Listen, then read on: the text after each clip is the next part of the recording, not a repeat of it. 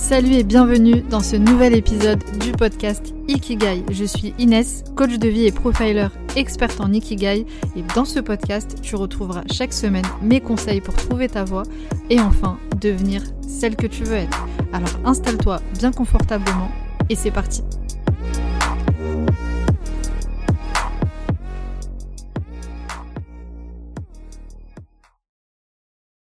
Bienvenue à toi dans ce nouvel épisode du podcast Ikigai. Aujourd'hui, j'ai décidé de tenter un nouveau format. Je vous ai posé la question sur Insta il y a pas très longtemps.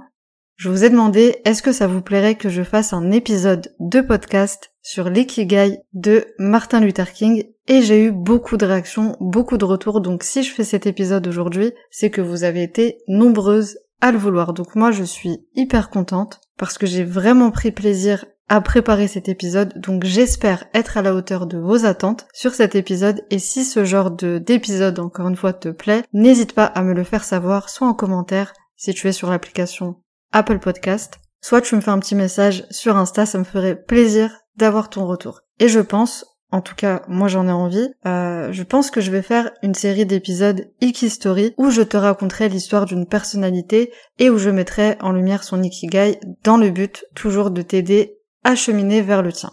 Alors j'ai structuré cet épisode en plusieurs parties. D'abord une rapide introduction sur l'ikigai de Martin Luther King, ensuite le parcours de Martin Luther King et ensuite les enseignements tirés de son parcours pour t'aider à cheminer vers ton ikigai. Parce que le but en fait c'est pas seulement de te raconter son histoire, tu la connais certainement euh, dans les grandes lignes, le but ici c'est vraiment de mettre en lumière certaines parties euh, de, de son histoire que tu ne connais peut-être pas, certaines zones d'ombre de sa vie, pour te permettre de voir les choses sous un autre angle et t'aider à trouver ta voie. Parce que là, ce que je veux, c'est que tu puisses te retrouver dans cette Story. Et euh, je sais que ça peut paraître impossible parce que c'est Martin Luther King et c'est juste, euh, voilà, c'est un homme incroyable et il a fait des choses incroyables. Mais tu verras dans cet épisode que bah ça reste un être humain évidemment et qu'il a certes accompli des choses exceptionnelles mais sa voix malgré ce qu'on peut penser euh, n'était pas toute tracée et il avait beaucoup d'adversité donc j'aimerais vraiment que tu puisses t'identifier à certaines parties de, son histoire pour euh, te permettre toi d'avancer en parallèle. Alors avant de rentrer dans le vif du sujet, je fais une parenthèse. Si tu aimes mon podcast, si tu veux soutenir mon podcast, tu peux mettre les 5 petites étoiles pour noter le podcast et si tu es sur l'application Apple Podcast, comme je te l'ai dit tout à l'heure, tu peux mettre un petit commentaire pour me donner ton avis sur le podcast Ikigai. Bref, venons-en maintenant à l'Ikistory de Martin Luther King en commençant par son Ikigai. Martin Luther King, qu'on connaît tous et toutes, a consacré sa vie à améliorer la situation des Noirs à travers une lutte pour la justice sociale, à travers euh, la lutte non violente pour l'égalité aux États-Unis, le droit de vote des Afro-Américains et euh, la déségrégation notamment. Martin Luther King, c'est celui qu'on appelle le Gandhi américain. J'ai nommé cet épisode La voix VOI X au service de la voix VOIE, et je ne parle pas ici forcément de l'éloquence évidente de Martin Luther King, tu comprendras plus en détail là où je veux en venir quand je te donnerai les détails de son parcours. Alors pourquoi est-ce que ça me tenait à cœur de, faire cet épisode? Comment est-ce que j'en suis venue à me dire je vais raconter l'ikigai, le parcours de Martin Luther King? C'est parce que je me suis demandé est-ce que finalement Martin Luther King avait trouvé sa voie depuis son plus jeune âge? Est-ce que depuis tout petit, il savait exactement ce qu'il voulait faire? Est-ce qu'il a eu une espèce d'illumination? Et euh, est-ce qu'il avait été victime de, racisme dans son enfance quand il était jeune? Et, euh, et du coup ça l'avait touché et euh, il voulait se, se battre pour, pour ses causes, etc. Alors, je t'épargne un suspense inutile, il n'a pas trouvé sa voie dès son plus jeune âge et n'a pas euh, subi, euh, malgré ce qu'on peut croire, énormément de racisme en étant enfant. À part deux épisodes dans son enfance qu'on ne va pas ici évidemment minimiser. Mais ce que je veux dire c'est que son enfance n'a pas été caractérisée par des traumatismes liés au racisme directement. Alors maintenant on va faire un bond en arrière. Martin Luther King est né en 1929 à Atlanta et il a connu justement une enfance plutôt agréable. Il a grandi dans un quartier noir de la classe moyenne à Atlanta, son père était pasteur et sa mère institutrice. La vie de famille, elle était donc plutôt stable et confortable. En revanche, son père imposait une discipline très stricte à ses trois enfants. Et par exemple, si Martin faisait une bêtise, oui, on va l'appeler euh, Martin, ça va être plus simple, il avait le droit à des coups de fouet. Et ça, ça a duré jusqu'à ses 15 ans. Tu verras que cette note euh, sur l'éducation de, son père est très importante pour les enseignements qu'on va tirer de son parcours. Néanmoins, malgré ce qu'on peut en penser, le père de Martin était un père aimant et il voulait le bien pour ses enfants. Faut se remettre aussi dans le contexte de l'époque, hein. on est dans les années 30, à cette époque-là, on parle pas de parentalité bienveillante et positive. Donc euh, il y a le contexte qu'il faut euh, prendre en compte. Et du coup, chez Martin, il y a un sentiment de culpabilité qui l'envahissait au quotidien, qui le stressait parce que il sentait que son père avait mis de grands espoirs sur lui et il ne voulait pas évidemment le décevoir. D'autant plus que dès son plus jeune âge, là par contre, Martin euh, effectivement faisait preuve d'une aisance orale et d'une éloquence inhabituelle, ce qui faisait que ça en rajoutait encore plus. Son père avait euh, des attentes et Martin ressentait le poids de ses attentes par rapport à son avenir, sa réussite. Son père espérait que Martin suive ses pas et qu'il prenne aussi une place de pasteur, le poste de pasteur. Alors en grandissant, Martin a développé un côté euh, très introspectif et euh, très vite il a été attiré par la lecture, le savoir, la connaissance. Il y avait le Martin du coup qui était euh, très solitaire, très pensif, mais aussi un Martin très sociable, un peu charmeur, etc. Et contrairement à son père, il avait un tempérament plutôt calme, logique et pratique. Martin Luther King est connu justement pour son pragmatisme contrairement à son père qui lui euh, était plutôt euh, euh, dans une plutôt virulent et n'avait pas cette force tranquille qu'avait Martin Luther King. Et à un moment donné justement, Martin s'est demandé mais comment est-ce que je vais devenir pasteur si ma foi est aussi fragile? Parce que son père avait une foi très forte mais euh, simple. C'était en fait un fondamentaliste. Il abordait la, religion selon une interprétation assez littérale de la Bible et comme je te l'ai dit, c'était quelqu'un de plutôt dynamique qui allait euh, chercher les émotions de ses fidèles dans ses prêches, etc. Et Martin, lui, constatait qu'il n'avait pas forcément la même approche de la religion, la même sensibilité, etc. On y reviendra. Et du coup, euh, Martin, lui, il avait d'autres projets en tête. Étudier tous les domaines qui l'intéressaient il changeait d'avis tout le temps. Il était euh, très dispersé. Un coup, il voulait étudier la médecine, un coup, il voulait étudier euh, le droit, un coup, c'était la sociologie, etc., etc. Il a fini par suivre des cours de théologie à Atlanta et il fut agréablement surpris par la sagesse de la Bible et pour cause les enseignants qu'il avait avaient une approche euh, très intellectuelle de la Bible et c'est ce qui lui plaisait énormément. Donc il a commencé à avoir une autre approche, un autre apprentissage que celui que son père lui avait donné. Et finalement, malgré toutes les idées qu'il avait en tête, malgré tout ce qui l'intéressait, au cours de sa dernière année, il allait s'installer en Pennsylvanie, dans le nord des États-Unis, pour devenir pasteur et obtenir son diplôme de théologie, et son père était ravi. Et un peu plus tard, au cours de son apprentissage, en poursuivant son apprentissage, il a découvert un, autre aspect du christianisme à savoir l'engagement social et le militantisme politique, sa plus grande aspiration étant Gandhi.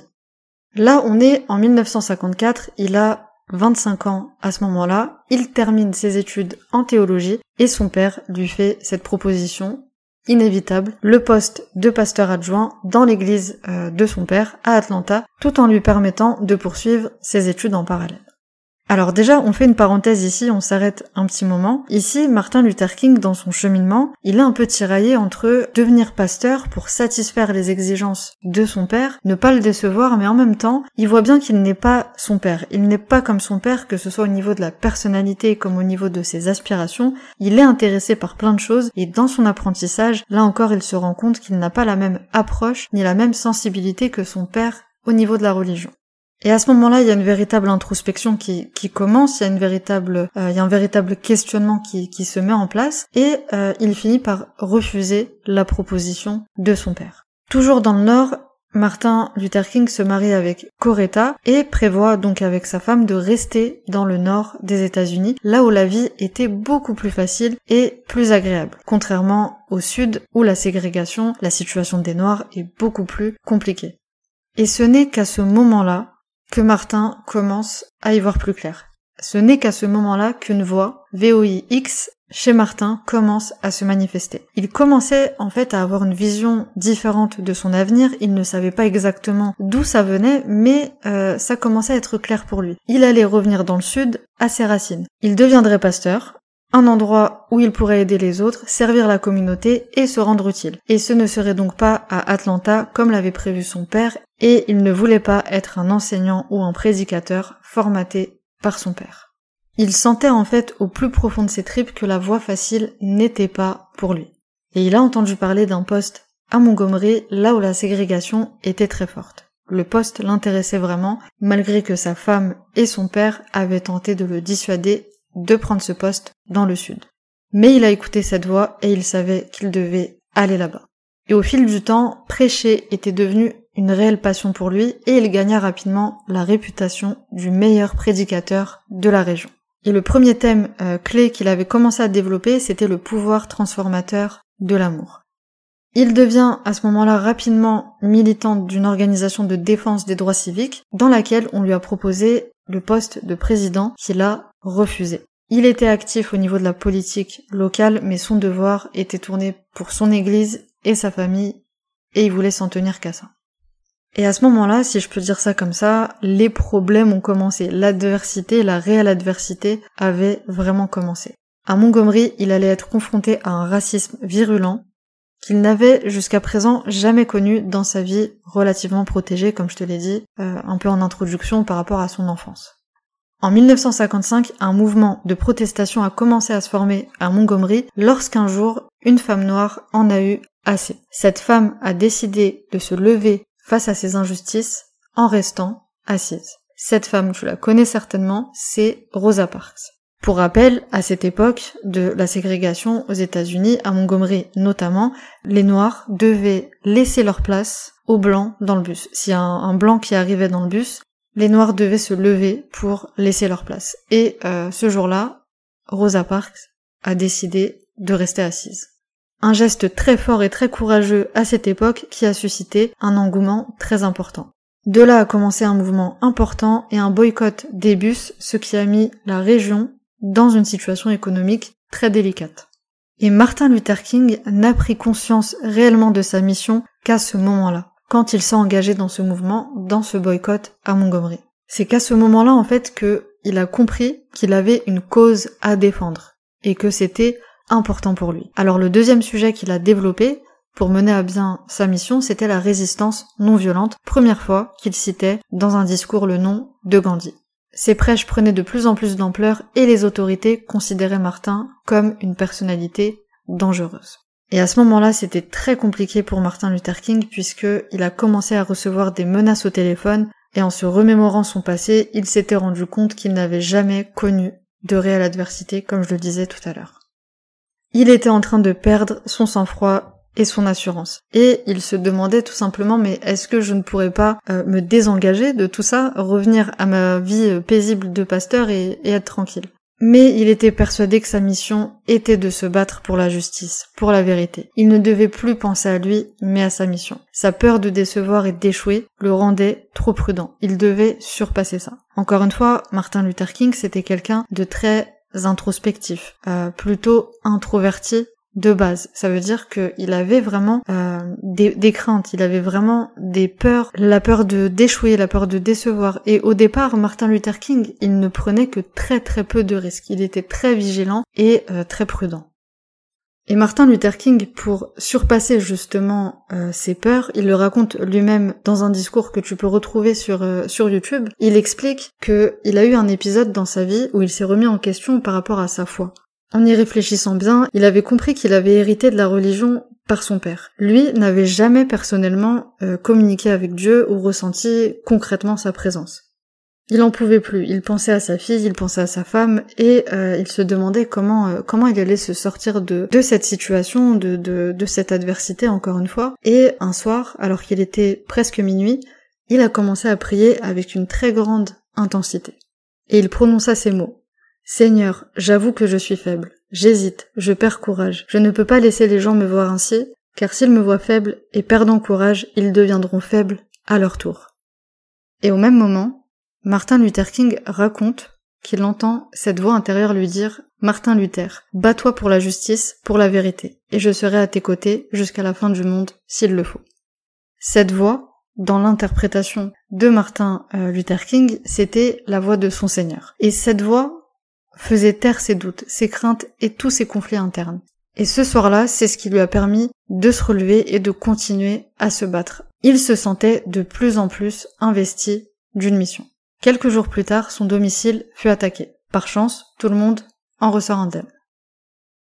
Alors ici, je vais volontairement t'épargner pas mal d'épisodes importants de la voix de Martin Luther King, mais euh, je vais te résumer tout ça, c'est que il a euh, mené pas mal de campagnes, pas mal de marches, de boycotts. Il a traversé énormément de, choses, il a essuyé des échecs euh, après plusieurs mois de, de lutte et d'efforts. Il a vraiment fait face à toutes sortes d'adversités, même au sein de sa communauté. Par exemple, euh, début des, des années 60, il a vu une nouvelle génération de militants noirs se rassembler sous la bannière Black Power qui eux qualifiaient la non-violence de faible et de dépassée. Et lors d'un discours, des fidèles d'une église de Chicago l'ont euh, hué au cri de Black Power. Donc il y a eu plein d'épisodes comme ça, pas mal de beaucoup de luttes et d'efforts, et il a essuyé des échecs, mais aussi euh, évidemment il a eu énormément de, de victoires. Et en 1964, Martin Luther King recevait le prix Nobel de la paix pour saluer son engagement non violent contre la ségrégation raciale. Début 1968, quatre ans se sont écoulés après le prix Nobel et Martin Luther King ne s'était jamais senti aussi seul. Attaqué de toutes parts, sa dépression était plus forte que jamais.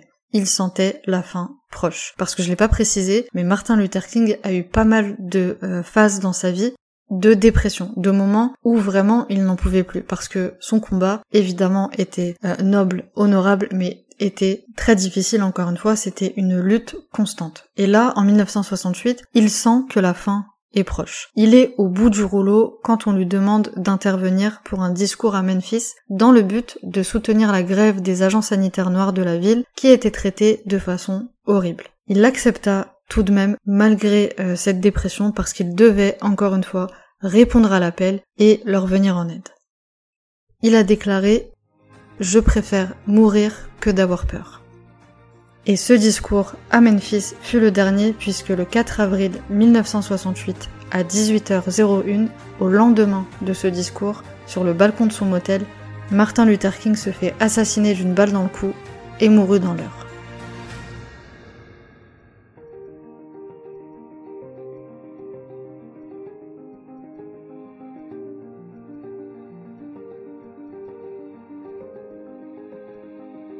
Alors, comme je le disais, j'ai volontairement omis certains détails euh, de la vie de Martin Luther King, notamment concernant euh, ses accomplissements, parce que ça, euh, voilà, je pense qu'on peut le retrouver facilement sur sur internet. Mais là, je voulais vraiment mettre l'accent sur sa personnalité et son cheminement vers sa mission de vie. Et à travers l'histoire de Martin Luther King, j'ai relevé trois enseignements que je vais te développer ici pour terminer cet épisode. Alors le premier enseignement que j'aimerais te partager, c'est que une compétence utilisée au mauvais endroit n'a pas d'effet. En revanche, une compétence utilisée au bon endroit a un véritable impact. Une compétence utilisée au bon endroit, en réalité, ça devient un véritable talent. En fait, ce que je veux dire par là, c'est que ce que tu sais faire ne suffit pas à te combler et euh, à être justement dans ton ikigai. Quand on regarde la vie de Martin Luther King, effectivement, on se rend compte que dans son enfance déjà, dès son plus jeune âge, il n'avait pas trouvé sa, sa voie, mais il avait cette éloquence naturelle, il avait ce talent, euh, cet art de, la parole qui fait que on pouvait euh, facilement réussir à, identifier quel était son talent, quelle était la compétence principale de Martin Luther King. Mais quand je te disais tout à l'heure en introduction que Martin Luther King ça reste un être humain, c'est pas le seul à avoir ce talent, à avoir cette compétence, à avoir cette facilité dans la, manière de, de s'exprimer. Il y a plein de gens en réalité qui ont cette faculté, qui ont cette éloquence, même dès le plus jeune âge. Simplement, on va pas forcément les voir comme on a vu Martin Luther King, parce que, comme je l'ai dit, une compétence utilisée au mauvais endroit n'a pas d'effet. Tu peux soit utiliser ta compétence, voilà, toute seule comme ça dans un coin, soit la mettre finalement au service d'une mission, au service d'une raison qui te dépasse, pour laquelle tu es prête à te battre. Et là, cette compétence va se transformer en véritable talent et va avoir un véritable impact parce que ta compétence naturelle que tu as, tu la mets au service de quelque chose de plus grand. Donc forcément, il y a un impact. Une compétence, ça répond toujours à un problème. Mais est-ce que ça résonne en toi, ce que tu es en train de faire Est-ce que ça résonne suffisamment pour rester déterminé quoi qu'il arrive? Pour résumer, la mission de, vie, le, sens en fait que tu mets aux choses est indissociable de euh, ton talent, de ta compétence. Et on en revient en fait à la définition même de, de l'ikigai. L'ikigai, t'as une partie ce dans quoi tu es doué, ce que tu adores faire, ce dont le monde a besoin et ce pourquoi tu es payé. Donc si tu utilises ta compétence naturelle ou tes compétences, puisqu'évidemment on peut en avoir plusieurs, si tu les utilises dans un métier qui n'a pas de sens pour toi et qui n'est pas euh, voilà dans un métier où tu ne te sens pas utile aux autres, ça n'aura pas le même impact. Martin Luther King, il aurait pu utiliser cette compétence dans son coin euh, pour une cause qui ne faisait pas forcément sens pour lui, et on va y venir justement par rapport au deuxième enseignement parce que tout est lié, mais ça n'aurait pas eu le, même impact et on serait pas en train de parler de lui encore aujourd'hui. Alors le deuxième enseignement que je veux te partager ici, c'est que peu importe le chemin que tu prends, les difficultés et les épreuves seront toujours présentes. Et une mission qui est grande, une mission qui est noble, ça ouvre forcément à de grandes épreuves. Je reviens sur ce que je te disais en introduction par rapport à l'éducation euh, de son père, l'éducation euh, stricte et la forte présence de son père. Martin Luther King n'a pas suivi la voie toute tracée qu'avait prévue son père pour lui. Il a réussi à s'émanciper, à écouter sa voix et à prendre les décisions par lui-même. En revanche, son frère Ade King en a souffert toute sa vie. Il était devenu pasteur, mais n'a jamais su affirmer son indépendance. Sa carrière était mouvementée parce qu'il a souvent changé d'église et il était devenu alcoolique. Plus tard, il a fini par développer un comportement autodestructeur et vivait dans l'ombre de son père. Alors, est-ce que Martin Luther King aurait fini comme ça aussi, s'il avait choisi d'écouter son père plutôt que d'écouter sa propre voix? On n'en sait rien, mais ça aurait pu. Et encore une fois, il y aura toujours des difficultés, des risques, des épreuves, peu importe le chemin que tu prends. Alors, Martin Luther King s'est quand même fait assassiner pour la cause qu'il défendait. C'est là, voilà, c'est même plus une épreuve, c'est la fin. Euh, donc on peut se dire oui, mais il aurait pu rester euh, tranquille dans son coin et être pasteur et vivre sa vie tranquillement avec sa femme et ses enfants, mais il aurait eu certainement d'autres difficultés. C'est pour ça que je te donne l'exemple de son frère. Quoi qu'il arrive, peu importe le chemin que tu vas entreprendre, les épreuves, les difficultés font partie intégrante de la vie. Tu ne pourras jamais être dans une vie où tu vas éviter ces difficultés. Et ce que je veux te partager ici, c'est que finalement, il vaut mieux aborder ces difficultés dans un contexte dans lequel tu es dans ton ikigai, dans lequel tu te sens investi d'une mission qui fait sens pour toi et euh, un chemin qui ne te mènera pas à des regrets comme la plupart des gens puisqu'il y a des difficultés partout. Autant les vivre, les surmonter, dans un contexte où on sait écouter, non pas en passant à côté de sa vie, en vivant dans l'ombre de ses parents, ou par rapport au regard des gens. Quand tu es dans ta mission de vie, c'est plus simple. Même s'il y a des difficultés, il y a de grandes difficultés, c'est plus euh, fluide, c'est plus cohérent parce que tu es sur le chemin qui te correspond. Tu as une raison de te battre face à ces épreuves. Alors que son frère, par exemple, n'avait pas de raison valable et puissante de se battre et de surmonter ces épreuves. Et il y a une citation que j'aime beaucoup qui dit Celui qui possède un pourquoi, qui le fait vivre, peut supporter tous les comment. Donc, quand tu es dans une vie qui ne te correspond pas, les difficultés et les épreuves qui viennent à toi, elles te paraissent beaucoup plus lourdes et insurmontables et tu vois tout en noir. Alors que quand tu es sur ton chemin de vie, tu as justement cette voix intérieure qui te pousse à te battre malgré toute l'adversité que tu peux rencontrer. Et si tu as l'impression de ne rien ressentir, quand je te parle de, cette voix intérieure, etc., euh, de ne pas ressentir cet appel, de, de cette mission de vie, de cette chose qui t'appelle, c'est simplement que tu ne t'écoutes pas suffisamment.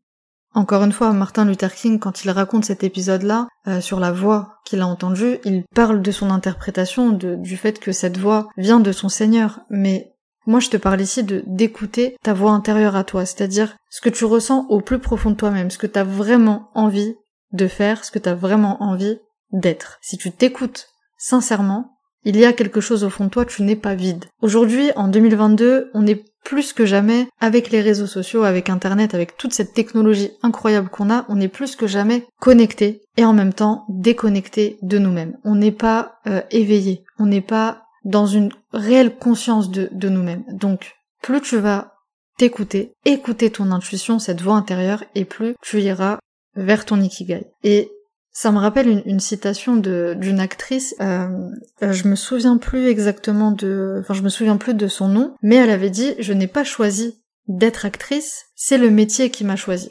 Et cette punchline, franchement, elle m'avait marqué. Ça m'avait énormément parlé parce que je l'ai déjà dit, et ça peut paraître prétentieux comme ça, mais euh, quand on me demande mais comment est-ce que ça se fait que t'as choisi la méthode Ikigai, pourquoi t'as choisi cette méthode, etc.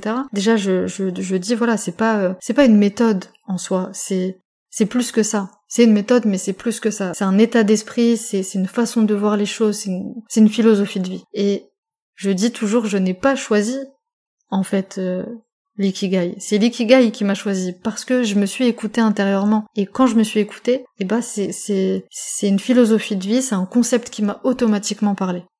Et ça peut paraître un petit peu abstrait, un peu euh, ésotérique comme ça, mais quand tu ressens les choses et quand tu t'écoutes véritablement, c'est euh, tout à fait naturel. Donc voilà pour ce deuxième enseignement, troisième et dernier enseignement de cet épisode. C'est tout simplement qu'on trouve sa voie dans l'action. Je ne cesserai de le répéter. On trouve sa voie dans l'action. Je parle très souvent euh, d'introspection, et c'est la base encore une fois, de voyage dans ta personnalité, c'est vraiment la base pour aller vers son ikigai. Quand je parle de d'écouter sa voix intérieure, c'est ça, c'est un voyage dans sa personnalité, s'écouter, etc. Maintenant, si cette introspection n'est pas accompagnée d'action, tu ne seras jamais sûr à 100% d'être dans ton ikigai forcément. À travers l'histoire de Martin, on voit qu'il n'a pas trouvé sa voie dès son plus jeune âge. On voit bien qu'il ne s'est pas réveillé un matin avec une espèce d'illumination en se disant ok voilà ce que je vais faire maintenant. Précisément. C'est un cheminement qu'il a eu. Et ça se passe comme ça en fait pour la majorité des gens. Rares sont les personnes en réalité qui, dès leur plus jeune âge, euh, savent ce qu'ils vont faire de leur destin. Si on prend par exemple Beyoncé. Beyoncé, pour moi, c'est pas un bon exemple. Je ferai pas de dick story sur, euh, sur Beyoncé. Bon, Beyoncé, c'est Beyoncé, hein, c'est la queen. Mais depuis toute petite, elle chante. Elle chante et elle sait que c'est sa voix. Et tout son environnement, tout son écosystème, depuis qu'elle est enfant, tourne autour de ça. Donc, c'est l'un des rares cas de personnes qui vont euh, trouver leur voix euh, dès leur plus jeune âge. Mais Martin, en allant vers ses études en théologie, ne savait pas ce qu'il allait découvrir dans son apprentissage, en acceptant son premier poste. Il ne savait pas où ça allait le mener exactement. Son ikigai, sa mission s'est peaufinée au fur et à mesure des différentes décisions et actions qu'il a mis en place, qu'il a pris et qu'il a mis en place. Et tu le vois bien aussi dans, son parcours, il était même parfois réticent à l'idée d'être un leader sur le sujet. Il était parfois en mode euh, laissez-moi tranquille, faire ma vie avec ma, famille, euh, réticent à cause de ses peurs, mais il les a surpassées. Et ça, c'est un des enseignements euh, que tu peux garder en tête aussi. Si une chose te fait peur, c'est que cette chose est importante pour toi. Si une chose te fait peur, c'est que tu es sur la bonne voie. C'est un signe évident qu'il y a quelque chose qui se cache derrière cette peur qui résonne en toi. Si Martin Luther King n'avait pas décidé de surpasser ses peurs, s'il ne s'était pas accroché à son rêve, sa vision de l'amour, de la non-violence, s'il n'avait pas écouté cette voix, on n'aurait peut-être pas eu cette évolution dans la situation des Noirs aujourd'hui. Même si parfois, euh, à notre époque, en 2022, on a clairement l'impression de faire un bond en arrière et c'est juste euh, lamentable. Mais voilà, ça c'est un autre sujet, c'est une parenthèse. Aussi, on se rend compte que Martin Luther King, dans ses actions, euh, prêcher, c'était devenu une passion. Il n'a pas fait une introspection de savoir qu'est-ce qu'il aime, etc. Il a juste écouté cette voix, il a fait ce qu'il avait à faire, et dans l'action, il s'est rendu compte que c'était devenu une passion. La passion s'intensifie ou se crée même dans cette action justement. Et comme je l'ai dit précédemment, Martin Luther King n'a pris conscience réellement de sa mission de vie que quand il s'est engagé lors des boycotts à Montgomery. Donc, l'introspection, faire connaissance avec soi-même, écouter son cœur, son intuition, doit être au cœur de ta vie si tu veux cheminer vers ton ikigai, si tu veux mener une vie qui te correspond vraiment. Mais tout ça doit être complété avec de l'action. Il faut que tu passes à l'action. Encore une fois, je ne cesserai de le répéter, autorise-toi à tester des choses, à expérimenter, et dans l'action, tu peaufineras ton introspection, tu réajusteras toujours les choses, et tu arriveras à toucher du doigt ton Nikigai. Voilà pour cet épisode, voilà pour cette Iki Story de Martin Luther King, la voix au service de la voix. Donc pour résumer cet épisode, ce que tu dois retenir à travers les enseignements de son parcours, c'est que tes compétences doivent être utilisées au bon endroit, doivent servir une mission, quelque chose qui te dépasse pour avoir un réel impact. La deuxième chose, c'est que tu ne dois pas avoir peur de répondre à l'appel parce que dans tous les cas, tu auras des difficultés, des épreuves et retiens que les épreuves qui te tombent dessus quand tu es dans ton ikigai, elles sont plus agréables à supporter parce que tu as une réelle mission, une réelle raison de te battre. Et troisième chose, passe à l'action passe à l'action, réponds à l'appel, écoute ta voix intérieure et tu trouveras ton ikigai. Voilà pour cette première Iki Story, en espérant en faire d'autres. Je sais que je suis pas hyper douée pour raconter des histoires. Moi, euh, là où je suis douée, c'est pour structurer les choses, pour euh, faire en sorte que tu restes avec moi pendant cet épisode, que je, tu suives euh, bien les infos, que ce soit clair pour toi. Mais je fais de mon mieux, je fais de mon mieux et j'espère pouvoir en faire d'autres. Encore une fois, j'espère sincèrement que cet épisode t'a plu. Moi, j'ai pris beaucoup de plaisir à le préparer et à l'enregistrer. Donc n'hésite pas à me partager ton ressenti.